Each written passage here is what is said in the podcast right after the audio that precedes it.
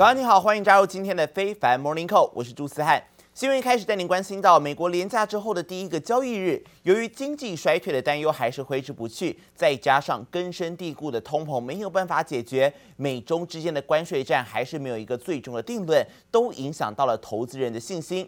毕竟目前预估第二季的 GDP 成长率将会收缩百分之二点一，再加上第一季已经下跌了百分之一点六，这一些都已经符合了技术面的经济衰退定义。而十年期美债殖利率在星期二也出现了倒挂，都加深了全球第一大经济体步入衰退的疑虑。但是啊，让很多专家摸不着头绪的，还有美国的失业率，这个时候却是处在低档，这个并不符合经济衰退的定义啊。而在多空交战之下呢，毕竟跌升就是最大的利多。即使纽约原油价格跌破了每桶一百美元的关卡，让能源股重创，而太阳能股也表现不佳。但是科技股力挽狂澜，四大指数都是开高开低走高啊。道琼呢一度跌了超过七百多点，尾盘跌幅收敛，仅下跌了一百二十九点，跌幅百分之零点四二，最后收在三万零九百六十七点。而标普 S M P 五百指数呢，则是上涨了六点，涨幅百分之零点一六，收在三千八百三十一点。科技股的部分，纳斯达克指数涨幅百分之一点七五，上涨了一百九十四点，收在一万一千三百二十二点。而费城半导体指数则是上涨百分之零点七八，上涨了十九点，收在两千四百七十七点。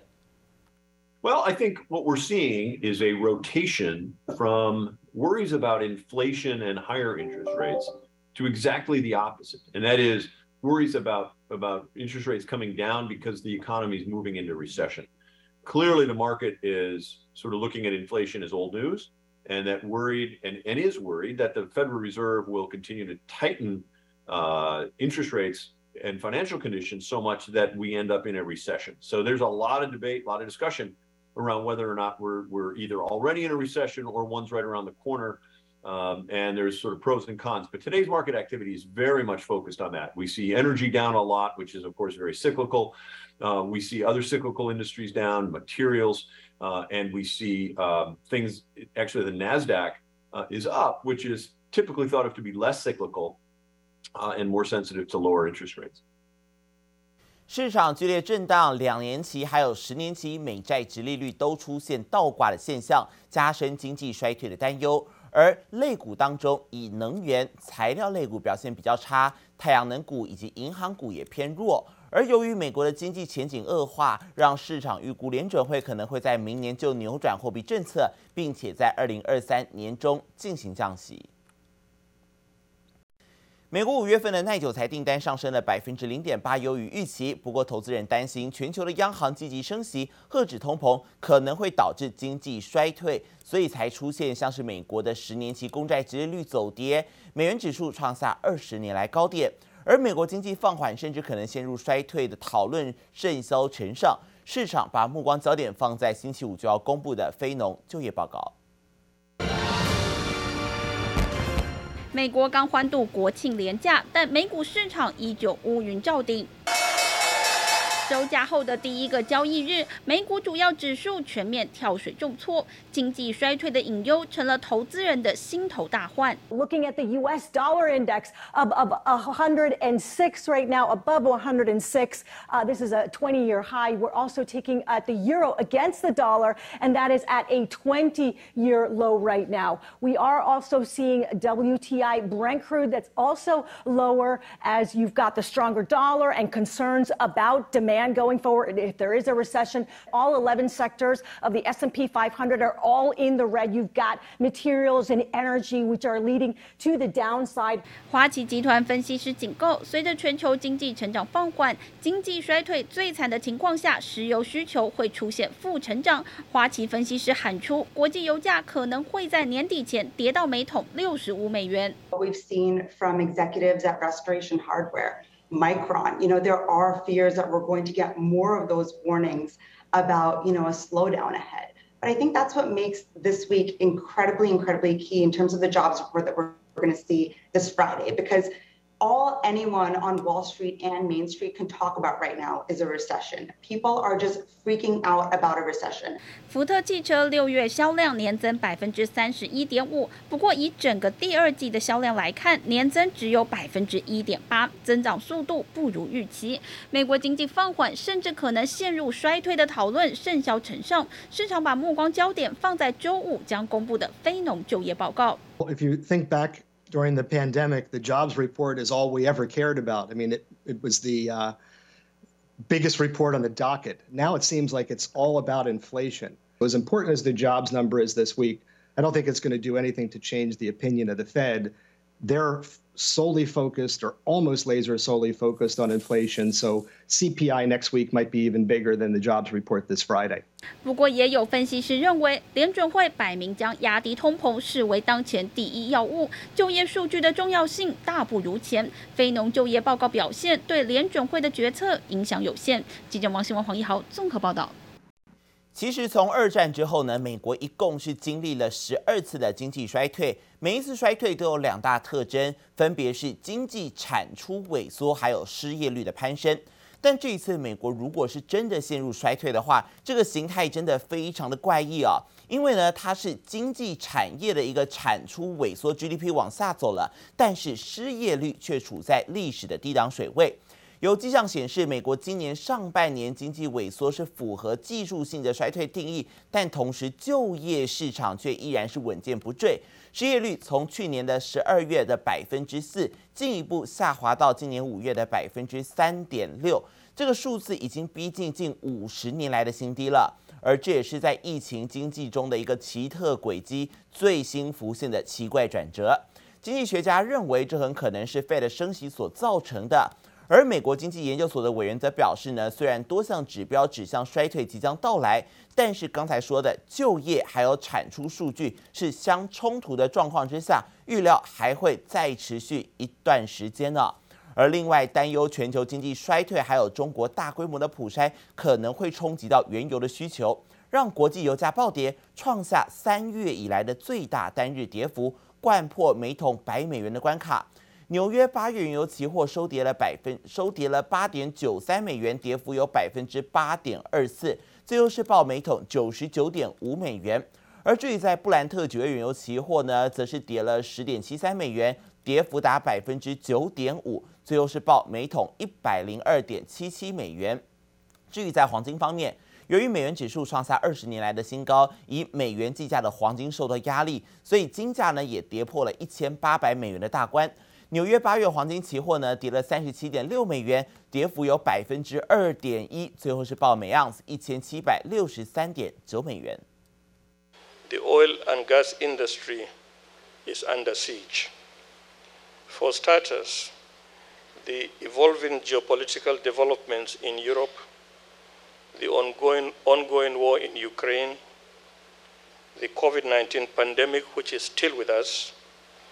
and inflationary pressures across the globe have come together in a perfect storm that is causing significant volatility and uncertainty in the commodity markets in general.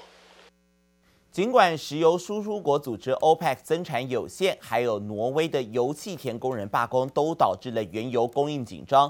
但是中国上海又启动了大规模的病毒筛检，让市场担忧原油的需求会减少，加剧了对经济衰退的担心。而油价重挫已经抹平了过去两天的涨幅。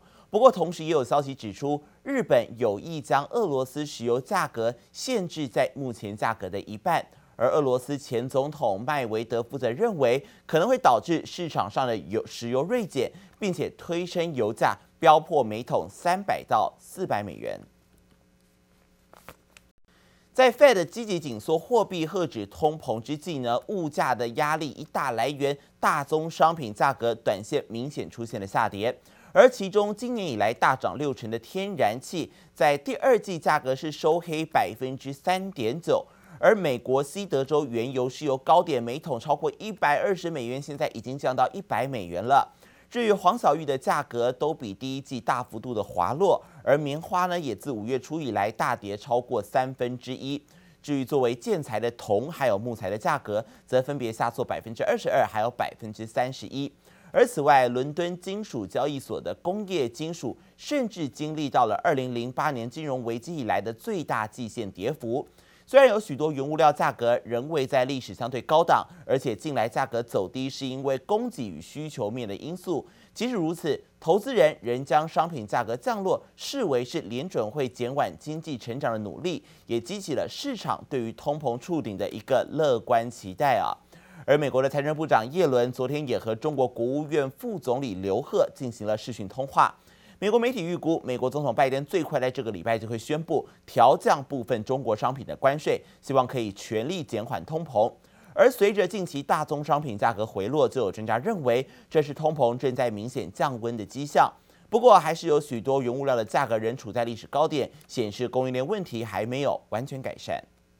I mean, to have a global supply chain issue on tampons that is affecting women. 跑了三间超市都买不到每个月必备的卫生棉条，美国超市货架一直补不齐，显示供应链不顺畅问题依旧存在。But we're still in the midst of a Russian war, and we've obviously had a chronic lack of capex investment over the last decade or so. So supply chains overall, while they're easing, the backlog is still very much there. 不过，随着近期大宗商品价格下滑，小麦、玉米和黄豆的价格都回到三月初水准。有分析师认为，这代表通膨正从高点降温。Broad mix of commodities, including copper and wheat and uh, uh, corn and steel and, and rubber, have plunged to levels of about a year ago, suggesting we might be passing the peak in commodity prices. Is potentially good news here because a key ingredient for markets to bottom is a clear sign that inflation has peaked. 即便从大环境来看，通膨可能已经触顶，但美国依旧面临庞大物价压力。美国总统拜登加速行动，周二派财政部长耶伦和中国国务院副总理刘鹤视讯通话，外界认为是为调降中国商品关税做最后确认。China expressed its concern about issues including the lifting of additional tariffs on China and fair treatment of Chinese enterprises. The two sides also agreed to maintain communication.《华尔街日报》和彭博新闻接连指出，拜登最快这周就会宣布撤销川普时期对中国部分商品加征的关税。但由于白宫内部意见分歧，拜登可能会考虑双轨并行，也就是降低关税的同时启动中国科技产品的反补贴调查，避免被反对党大做文章。记者王杰、林巧清综合报道。全球各国都笼罩在通膨的阴霾之下，而南韩所公布的六月消费者物价指数 CPI 年增百分之六，不仅涨幅超过预期，更创下了一九九八年十一月亚洲金融危机爆发之后近二十四年以来的最高。这也令外界推测，南韩的央行可能会加快升息的步调。而野村也预估，欧美、英国、日韩还有澳洲以及加拿大这些主要的经济体将会在未来十二个月步入衰退。货架上摆满了蔬菜、水果、鸡蛋和各种肉类，但南韩物价涨涨涨。像是批发市场的生菜，平均价格每一公斤约一点六万韩元，相当于新台币三百六十六元，比往年飙涨了百分之两百四十八，让民众买不下手，直呼吃不起。南韩统计厅最新公布六月消费者物价指数 CPI 年增百分之六，明显高于五月的百分之五点四，大涨幅度超出预期，创下近二十四年来最快增速。这也意味着韩国央行七月可能进行史上首次升息两码，来因应爆表的通货膨胀。South Korea may soon see inflation worse than the one in 2008 during the global financial crisis. And it may stay above 5% for the latter half of the year as well. The increases come on the back of global geopolitical and climate-related events, 物价上涨推升薪资，薪资上扬又反过来带动物价上涨，可能形成周而复始的循环，是南韩央行留意的一大风险。也曾预估欧美、英国、日韩、澳洲以及加拿大经济将在未来十二个月同步衰退。部分央行宁可持续过度紧缩政策，导致全球经济成长趋缓。现在就连在这段期间内很大程度摆脱这些影响的中国，也随着猪肉价格飙升，恐怕也难逃高通膨的冲击。一般的通胀它是从上游来的，那么这一轮的这个通胀的话，上游的原材料开始涨价，到一定阶段一个临界点的时候，一定会传到下游。全球通胀还没传到中国，但是并不意味着这个情况永远会持续。到下半年、明年这个临界点就会到来，一旦到这个的时候的话呢，中国这个在经济下行的时候还得应对通胀。尽管中国政府已经着手控制猪肉市场，因为主食成本上涨将威胁到通膨目标。不过，未来电费和燃气费用上调也将反映到物价上。预计八月将同时迎来中秋节前和夏季消费需求，恐怕为民众的荷包带来更多压力。记者综合报道。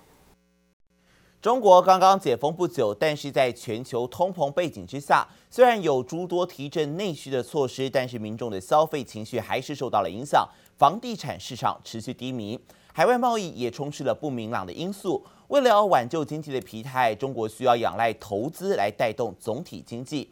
现在就传出了中国将要设立国家基础设施投资基金，而且预计这个规模会高达人民币五千亿元，期限长达五十年，而计划将在今年的第三季来发行。透过有限的财政资金来撬动大规模的社会资金参与，要来刺激基础设施支出，并且重振萎靡不振的经济。因为在中国的长三角地区，现在看起来疫情还是有机会再度升温。安徽、江苏、浙江、上海这些地方都传出了状况。而由于中国正在设法要遏制新一波的疫情，未来一旦封城，可能就会造成全球太阳能电池板、药品还有半导体晶片等供应链中断。不过，当地的台厂也表示，都已经做好了增加库存等准备，希望营运生产不至于受到太大的影响。哎呀，最近两天啊，安徽宿州泗县这边的疫情特别的严重，大家都知道，泗县最近三天新增了差不多七十例。中国长三角地区疫情再度升温，其中安徽省四县更扩大感染，近一周确诊数超过一千例。江苏、浙江、上海等地也都陆续传出状况。由于大陆坚持实施清零政策，若未来又进一步封城，可能导致全球太阳能电池板、半导体晶片等供应链中断。最近大大陆的那个原物料的供给啊有点不顺，基本上大概都是跟呃。Poly 啊，就是 Poly 有关。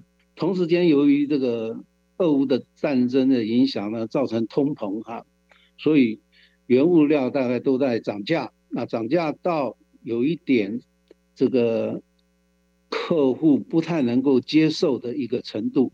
江苏是全球太阳能电池片和晶圆的生产重镇，更制造超过三分之一的太阳能板。对于相关地区疫情增温，国内业者则密切关注。而在半导体方面，力晶旗下十二寸晶圆代工厂晶禾也落脚安徽合肥，涵盖一百五十纳米、一百一十纳米、九十纳米、五十五纳米等制程，月产能十万片，目前正常运作。但市场高度担忧，若当地对外运输受阻，对全球半导体业的供给影响。呃，我想我们上海厂哈，在经历这两年的一个疫情哈，我们已经制作了一些应对的一些。生产方式啦，包括闭环生产，包括说增加一些库存的准备。那至于说在物流的方面哈，我想会跟之前一样，我们会用一个申请通行证的方式来做出货。大陆部分地区疫情升温，最缺料的网通业者也严阵以待。其中合勤控就表示，因为当地是零星的疫情确诊，目前营运没有任何变动。但如果未来进入封城等各种状态，初步判断影响产能少则百分之二十，最多将。影响百分之五十产能。不过，面对疫情，台厂都随时采取应变措施，尽可能降低断联风险。记者曹德林、熊波成台北采访报道。